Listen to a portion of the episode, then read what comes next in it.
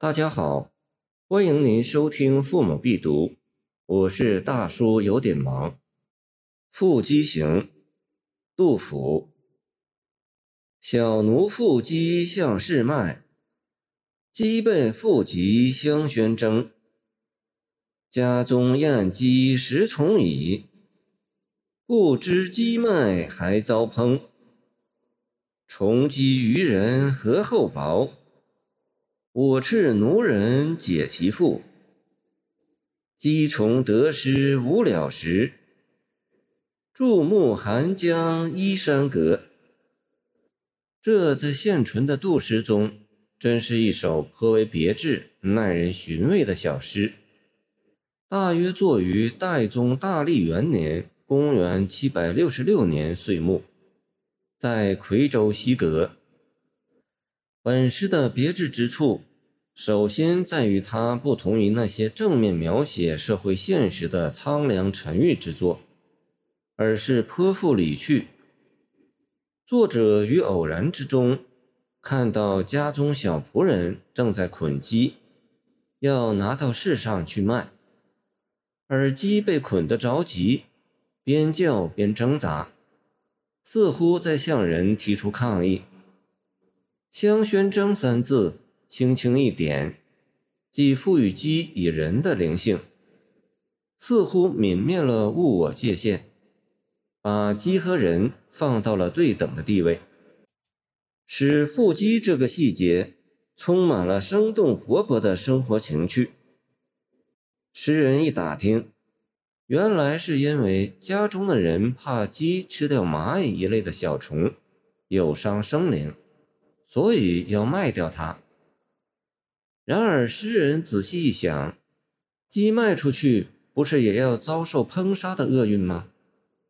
人对虫子为什么要施以厚恩，而对鸡却要报以刻薄呢？诗人对此似有所悟，立即命小仆人解腹放鸡。这样，矛盾似乎得到了解决。然而，诗人再仔细想想，放了鸡，虫蚁不是又要遭受灾难了吗？如此反复想来，实在没有万全之策，于是只好依靠在山阁上，掉头注视着寒冷的江面。江水正浩浩东去，远处是迷蒙的烟霭，一片苍茫。诗中所表现的到底是一种什么思想呢？似乎是道家的思想。据《庄子·列御寇》，在上为乌渊石，在下为蝼蚁石，夺彼于此，何其偏也！因而，宋陈师道说：“积从得失，不如两忘而寓于道。”见《杜诗敬泉眼》。但似乎又是佛家的思想。明王四世说：“公晚年逆佛，义主慈悲不杀，见鸡食虫蚁而怜之，遂命缚鸡出卖。见其被俘宣征，知其未死，虑及卖去遭烹，遂解其腹，又将食虫蚁。积德则虫失。”崇德者积时，世间累者甚多，物云无了时。既无所出，只得注目寒江依山阁而已。见杜毅，这意思同于成都市新都区宝光寺那副著名楹联的下联：“天下事了犹未了，何妨以不了了之。”佛道思想本有相通之处，两种解释其实一致，于理似皆可通。然而认真思索起来，却又觉得似有不通。杜甫虽然受过佛道思想的影响，但毕竟甚微。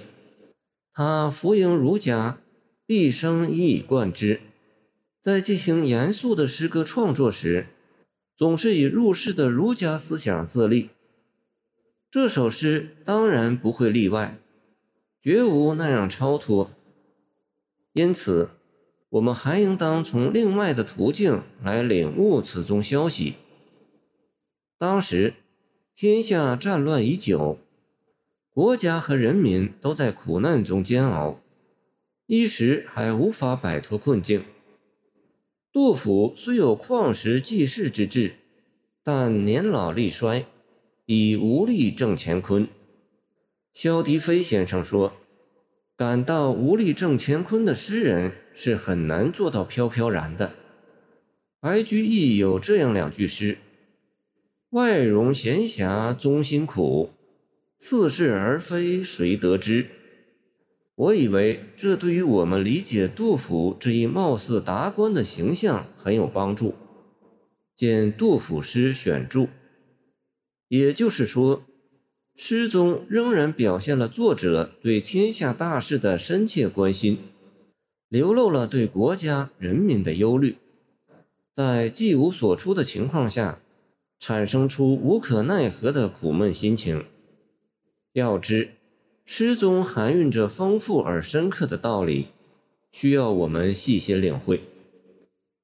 本诗的别致之处，还表现在语言上。